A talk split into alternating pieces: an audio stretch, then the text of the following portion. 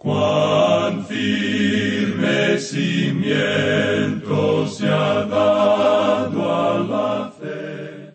A través de la Biblia, un análisis de la Biblia libro por libro que le ayudará a crecer espiritualmente. Estos estudios fueron diseñados por el doctor J. Vernon McGee. Acompáñenos en este fascinante recorrido a través de la Biblia. La palabra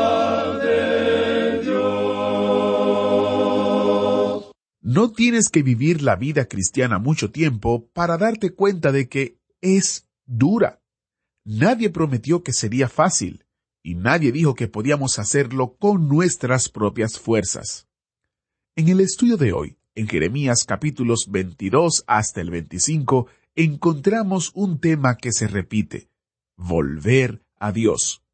Fue el mensaje de Jeremías al pueblo de Judá y es el mensaje de Dios a cada corazón errante, en cada generación. Vuélvete a mí. Iniciamos este tiempo en oración. Padre, gracias porque tú eres un Dios amoroso y misericordioso que miras con amor nuestras vidas y a la vez nos invitas a volver a ti. Nos abres los brazos con Cristo en la cruz diciéndonos, vengan a mí. Ayúdanos a aprender y a entender esta verdad. En el nombre de Jesús te lo pedimos. Amén. En nuestro programa anterior, amigo oyente, dejamos nuestro estudio en el capítulo 22, donde el profeta Jeremías presenta el mensaje más duro que encontramos en la palabra de Dios. Pero a causa de nuestra ansiedad de ver ese juicio contra Conías, al final del capítulo, dejamos de lado el juicio contra el padre de Joacim en el juicio contra Joaquín. Él también fue un gobernante malvado, pero durante su reinado hubo prosperidad. Los hombres se estaban enriqueciendo y los pobres estaban siendo pisoteados. Y ese es el cuadro que tuvimos allí. Y lo interesante de notar allí es que Dios tenía mucho que decir en su palabra en cuanto a los pobres.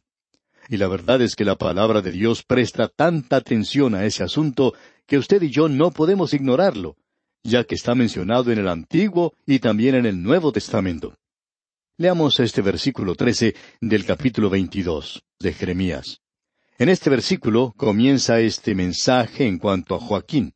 Hay del que edifica su casa sin justicia, y sus salas sin equidad, sirviéndose de su prójimo de balde, y no dándole el salario de su trabajo.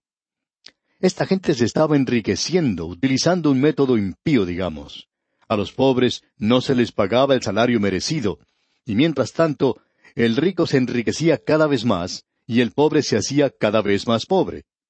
Y luego los versículos catorce y quince dicen, que dice, Edificaré para mí casa espaciosa y salas airosas, y le abre ventanas, y la cubre de cedro, y la pinta de bermellón.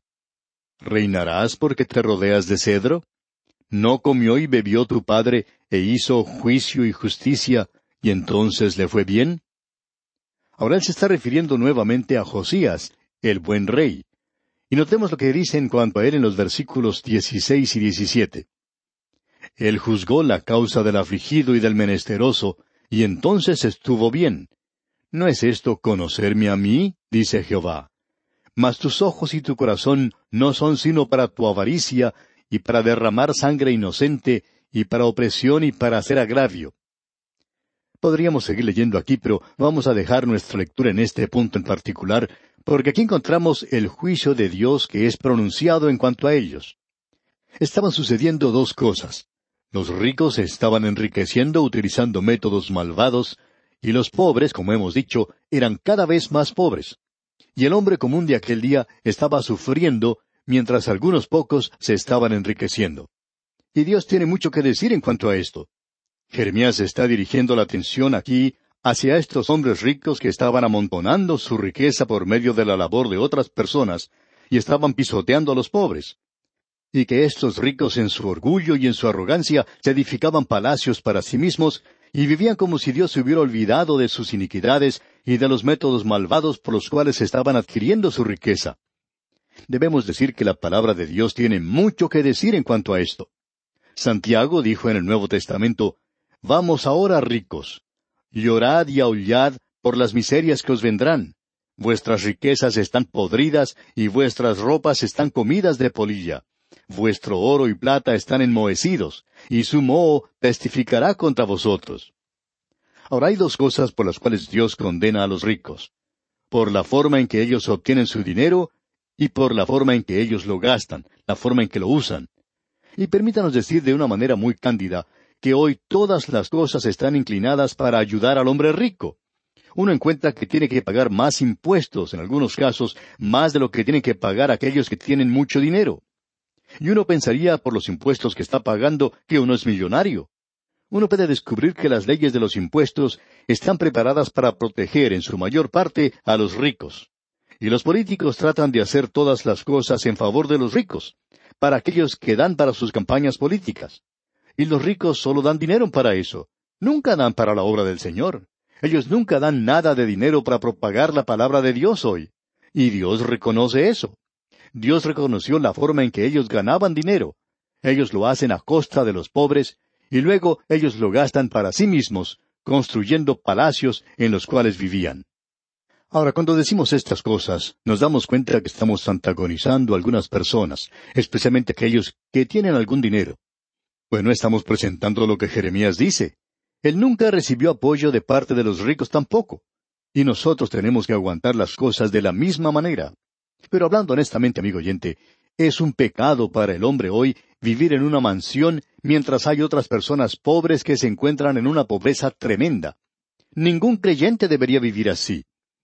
Amigo oyente, si usted tiene demasiado dinero, ¿por qué no lo está gastando para ayudar a algunos pobres? Y hay muchos creyentes pobres hoy. Sabemos que hay algunos ricos que van a las villas miseria y ayudan en lugares como esos. Pero hay muchos de los hijos de Dios hoy que son pobres y que no están recibiendo la ayuda de nadie. Sabemos que ellos no están siendo ayudados. Debemos decir que hay muchos creyentes pobres hoy, hijos de Dios, y los ricos, los creyentes ricos, los están dejando de lado, mientras éstos están edificando mansiones en las cuales vivir. Y la religión en muchos casos trata de satisfacer a los ricos también. Uno encuentra algunos predicadores que dicen, bueno, sabía que fulano de tal asiste a mi iglesia, es miembro de mi iglesia y es un millonario. Bueno, a mí me gustaría saber lo que esa persona está haciendo para difundir la palabra de Dios. En cierta ocasión, el autor de estos estudios bíblicos, el doctor J. Vernon McGee, conoció a un hombre que era multimillonario. Y él decía que había unos amigos que querían que él conociera a este hombre, porque decían que él estaba interesado en este programa, que él lo escuchaba diariamente. Por tanto, el doctor Magui acudió a reunirse con él y le contó todo en cuanto a este programa. Y decía él, no lo hice sino hasta cuando él me preguntó en cuanto al programa. Cuando él me preguntó, le di un informe muy entusiasta en cuanto a la marcha de este programa a través de la Biblia y lo que estaba sucediendo. Y este hombre estaba aparentemente muy interesado. Ah, él decía que escuchaba los programas. ¿Y sabe usted cuánto dinero ha dado para este programa? Ni un solo centavo. Bueno, amigo oyente, quizás usted dirá que nosotros estamos llorando por dinero, que nos estamos usando a nosotros mismos como una ilustración. Pero no creemos que sea así, amigo oyente. Simplemente estamos diciendo lo que sabemos, y eso es algo con lo cual estamos familiarizados hoy. Y esta es una de las cosas que la palabra de Dios condena tanto en el Antiguo como en el Nuevo Testamento. Lea la epístola de Santiago. Él tiene un capítulo completo dedicado a hablar de los ricos y la forma en que ellos obtienen su dinero y también cómo lo están gastando. A mí no me gustaría ser un hombre, un creyente, que deja millones cuando se muera. Yo creo, amigo oyente, que si uno deja todo eso en la tierra, va a tener problemas cuando llegue a la presencia del Señor. Dios quiere saber por qué hizo eso. No creemos que Él ponga objeciones a la forma de vivir cómodamente que usted ha tenido. Creemos que Él quiere que así lo haga. Si no, no le hubiera dado todo eso. Pero Él también le va a ser responsable a usted por la forma en que usted lo usó, si lo ha usado para la gloria de Dios. El Señor le va a preguntar por qué no hizo usted tesoros en el cielo. Sabemos que nos creamos problemas cuando hablamos así, pero es necesario que alguien hable de esta manera hoy porque hay demasiado de esto en la palabra de Dios, y Dios nos lo deja, nos lo expresa de una manera bastante clara. Ahora en el versículo 16 de este capítulo 22 de Jeremías leemos, Él juzgó la causa del afligido y del menesteroso, y entonces estuvo bien. ¿No es esto conocerme a mí? dice Jehová. Dios está diciendo, Josías me conoció y él sabía que no podía ser mi seguidor y no llegar a tener un interés por los pobres y los necesitados. Dios dice, yo me preocupo por ellos. ¿Sabe usted cuáles son los dos grupos más difíciles de alcanzar con el Evangelio hoy? Los muy ricos y los muy pobres. Aquellos que son muy pero muy pobres y aquellos que son muy pero muy ricos. Dios dice, yo quiero equilibrar eso, porque quiero que ellos escuchen el Evangelio y sean salvos. Quiero que los ricos allá arriba ayuden a los pobres aquí abajo. Y eso es lo que Dios está diciendo aquí. Entonces, esos dos grupos pueden ser alcanzados con la palabra de Dios. Y creemos que ese es el problema fundamental del presente. No creemos que sea un problema racial ni de clase. Creemos que es un asunto del rico y del pobre. Amigo oyente, ese es el problema más grande del día de hoy en el mundo. Y esto de los ricos y de los pobres es lo que Dios dice que juzgará. Es muy difícil dejar esto de lado. Ahora, comenzando con el capítulo 23, encontramos un rayo de esperanza. Las cosas nunca se pusieron tan tenebrosas y oscuras como para que el profeta no pudiera ver un rayo de luz que señalara hacia el futuro. Ahora, en el capítulo 23, después de ese juicio tan duro que encontramos en la Biblia contra Conías, aparece el sol. Y en el primer versículo del capítulo 23 leemos, Ay de los pastores que destruyen y dispersan las ovejas de mi rebaño, dice Jehová. Estos pastores no son los predicadores. Él hablará en cuanto a los líderes religiosos más adelante. Y aquí tenemos a los pastores, y estos son los reyes, los políticos, la gente que está gobernando, aquellos que están haciendo las leyes, los que se encuentran en la cumbre. Y Dios dice, ay de ellos. Y en el versículo dos dice, Por tanto, así ha dicho Jehová, Dios de Israel, a los pastores que apacientan mi pueblo. Vosotros dispersasteis mis ovejas y las espantasteis, y no las habéis cuidado. He aquí que yo castigo la maldad de vuestras obras, dice Jehová. Y Dios dice que Él los castigará, y Él hizo eso en aquel día. Ahora aparece el sol. Nunca se puso tan oscuro que el profeta no pudiera ver un rayo de luz. Y en los versículos tres y cuatro de este capítulo veintitrés de Jeremías leemos y yo mismo recogeré el remanente de mis ovejas de todas las tierras donde las eché, y las haré volver a sus moradas, y crecerán y se multiplicarán. Y pondré sobre ellas pastores que las apacienten, y no temerán más, ni se amedrentarán, ni serán menoscabadas, dice Jehová. Dios dice que se aproximan los días cuando Él tiene la intención de tener el control de todo. Y cuando Él haga eso, entonces usted podrá ver que se cuida a los pobres y usted podrá apreciar entonces un gobierno completamente diferente de lo que tenemos hoy en este mundo.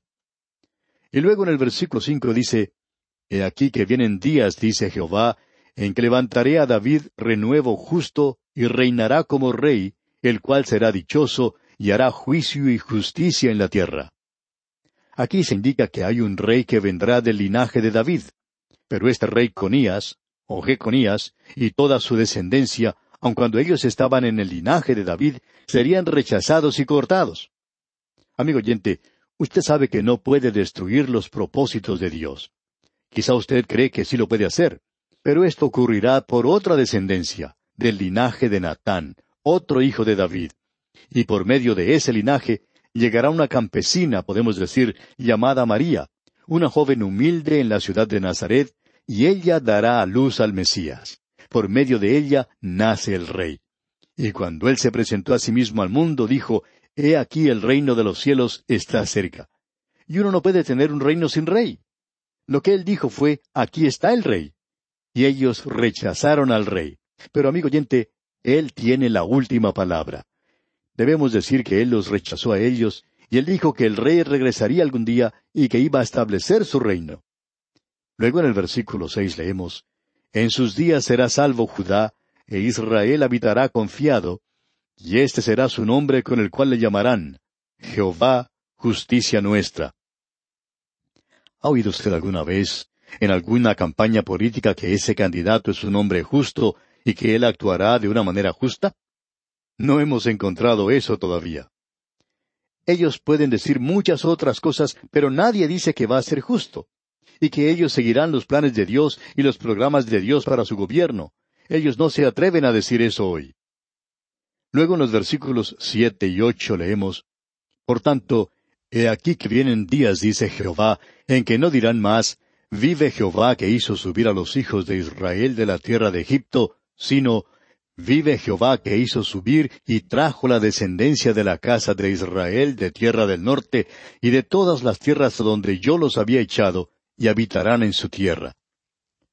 Esta es una de las profecías más destacadas de la palabra de Dios. La fiesta más antigua, nos referimos a la fiesta religiosa más antigua que existe en el presente, es la de la Pascua. La Pascua judía. Y no importa qué clase de israelita un hombre pueda ser, Puede ser de los reformados o de los ortodoxos, pero eso no hace ninguna diferencia. Él siempre recuerda la Pascua cuando ellos fueron librados de la esclavitud en Egipto. Dios dice, llegará el día cuando los haré regresar a la tierra, lo que yo haré. Y por eso ellos se olvidarán de cuando los libré de Egipto, y ellos recordarán esta cosa nueva que yo tengo el propósito de hacer. Eso será algo muy superior a la liberación que tuvieron cuando se encontraban en la tierra de Egipto. Esto es algo tremendo, amigo oyente. Y usted o cree o no cree esto. Dios no ha finalizado aún su trato con la nación de Israel. Y luego en el versículo 17 de este capítulo 23 leemos, Dicen atrevidamente a los que me irritan, Jehová dijo, paz tendréis, y a cualquiera que anda tras la obstinación de su corazón dicen, no vendrá mal sobre vosotros. Y hoy tenemos soñadores que dicen que van a traer paz a este mundo. Y todos ellos hablan de la misma manera. Y Dios dice, ustedes no lo podrán hacer. Eso es imposible para ustedes. Dios dice, como vimos en el libro de Isaías, no hay paz, dice el Señor, para los malvados. Nuestro problema no es el que uno no pueda hacer paz y que la gente no quiera tener paz. El problema está en que el corazón del hombre es completamente malvado y ¿quién lo puede conocer? Usted no sabe en realidad lo malo que es. Y los hombres impíos en el poder hoy no pueden traer paz a esta tierra. Si lo pudieran hacer, estarían contradiciendo la palabra de Dios. Y ahora en el versículo 21 de este capítulo 23 de Jeremías leemos, No envié yo a aquellos profetas, pero ellos corrían. Yo no les hablé, mas ellos profetizaban. Ahora él se dirige a los líderes religiosos. Él dice que uno no puede confiar hoy en los líderes políticos, que ellos no pueden traer paz que ellos ignoran a los pobres. Y en el versículo 21, como hemos visto, dice, No envié yo a aquellos profetas, pero ellos corrían. Yo no les hablé, mas ellos profetizaban. Y Dios está diciendo, y la tierra estaba llena de estos profetas en aquel día, Dios dice, Yo no los envié, ellos no están presentando mi mensaje. Dios rechazó a los líderes políticos y religiosos. Y creemos que Él haría lo mismo hoy en este mundo, en todas partes de este mundo. Porque ¿quién está buscando a Dios hoy? Aún entre los líderes religiosos de este mundo. Ah, ellos sí siguen la religión, y son tan religiosos y tan piadosos como un perrito envenenado. Pero ellos no están buscando al Dios vivo y verdadero. Luego Dios dice en el versículo treinta de este capítulo veintitrés de Jeremías, Por tanto, he aquí que yo estoy contra los profetas, dice Jehová, que hurtan mis palabras, cada uno de su más cercano, y hoy los liberales se muestran en contra de la palabra de Dios, diciendo que no es la palabra de Dios, robando los corazones de la gente. No me gustaría a mí ser uno de estos profesores universitarios o predicadores sin Dios hoy que están arruinando completamente la fe de los creyentes. Dios dice aquí, yo voy a hacer algo en cuanto a esto un día. Y Dios no tiene ningún apuro. No sea usted engañado por esta demora, porque un día llegará ese juicio, ese castigo contra el mal, y eso no se hace apresuradamente. En los corazones de los hombres se encuentra ese deseo de hacer el mal. Ellos creen que se están saliendo con la suya. Pero Dios dice, yo tengo la eternidad por delante y estoy en control de todo lo que sucede aquí. Y llegará el día cuando yo me haré cargo de todo esto. Ahora en el capítulo 24 encontramos la señal de los higos buenos y de los higos malos. Dios siempre hace una diferencia entre lo bueno y lo malo y lo presenta aquí también. Él dice aquí que tiene la intención de enviar a esta gente a la cautividad porque son higos malos. Ese es el castigo de Dios y lo que Él piensa de esta gente. Y en el capítulo 25 encontramos algo destacado, ya que allí Jeremías habla claramente en cuanto a la cautividad y hasta menciona el lapso de tiempo que ellos estarán cautivos. En la primera parte del versículo nueve dice, He aquí que enviaré y tomaré a todas las tribus del norte, dice Jehová, y a Nabucodonosor, rey de Babilonia, mi siervo. Y usted recuerda que Daniel fue el que llevó a este hombre a un conocimiento salvador de Dios. Y los traeré contra esta tierra, y contra sus moradores, y contra todas estas naciones en derredor, y los destruiré, y los pondré por escarnio y burla, y en desolación perpetua. Hay muchas personas que se preguntan, ¿por qué la tierra de Israel no es hoy la tierra donde fluye la leche y la miel? En ese lugar hace falta mucho el agua. Necesitan el agua desesperadamente. ¿Y por qué es eso así? Dios dice, yo voy a hacer de esto un lugar de desolación perpetua. Yo quiero que el mundo entero sepa que yo castigo no solamente a la gente, sino también a la tierra misma. Y el castigo de Dios se cumple en esa tierra de una manera específica, como lo es la maldición por el pecado sobre la tierra hoy. Esta tierra en la cual nosotros vivimos no produce todo lo que es capaz de producir debido a esa maldición del pecado que pesa sobre ella. Ahora en el versículo diez del capítulo veinticinco leemos Y haré que desaparezca de entre ellos la voz de gozo y la voz de alegría, la voz de desposado y la voz de desposada, ruido de molino y luz de lámpara. Dios está quitándoles a ellos todo aquello que les hacía felices, todo aquello que les daba gozo. Ya no habría más alegría en las fiestas de matrimonio no se escuchará el ruido del molino. Los negocios, el comercio, iba a desaparecer. Y la luz de lámpara, eso se refiere al hogar en las horas de la noche. Ya no habrá más de eso. Y el versículo once dice, Toda esta tierra será puesta en ruinas y en espanto, y servirán estas naciones al rey de Babilonia setenta años. Cuando Dios trata con la nación de Israel, Él trata con el calendario. Él menciona el tiempo claramente. Cuando trata con la Iglesia, no se menciona ninguna clase de tiempo. Usted y yo no tenemos ningún derecho hoy de decir siquiera que el Señor Jesucristo tiene que venir pronto. ¿Cómo sabemos eso? Usted no lo sabe. No se nos ha dado el tiempo y alguien nos va a decir, pero ustedes creen que Él vendrá pronto. Y eso es correcto. Y lo decimos ahora mismo. Creemos que Él viene pronto. Sin embargo, amigo oyente, tenemos que decir que no sabemos cuándo exactamente. Y no tenemos el derecho verdaderamente de decir que Él viene pronto, pero sí podemos decir que Él vendrá, y eso es todo lo que podemos decir. Ahora en el versículo 12 dice, Y cuando sean cumplidos los setenta años, castigaré al rey de Babilonia y a aquella nación por su maldad, ha dicho Jehová, y a la tierra de los caldeos, y la convertiré en desiertos para siempre. Dios ha hecho eso. No hay ningún argumento en cuanto a eso. Si usted quiere argumentar o discutir en cuanto a esto, entonces usted está hablando de cosas semánticas y no está hablando en cuanto a la profecía. Dios ya ha cumplido con esto. Y aquí vamos a detenernos por hoy. Le sugerimos estudiar el resto de este capítulo 25 para estar así mejor informado de lo que trataremos en nuestro próximo programa. Es nuestra oración que la presencia del Señor sea con usted, ahora y siempre. Agradecemos que nos acompañara en el estudio de hoy. Le invitamos a que visite nuestro sitio en internet a través de la biblia.org. Ahí puede suscribirse para recibir las notas y bosquejos de lo que estamos estudiando y noticias del ministerio. También encontrará la variedad de libros y materiales gratuitos que tenemos para usted. El sitio es a través de la biblia.org. Todo lo que hacemos es posible gracias al Señor y a personas como usted que se unen a nosotros en la obra de llevar la palabra entera al mundo entero. A través de la Biblia es una producción de Radio Transmundial.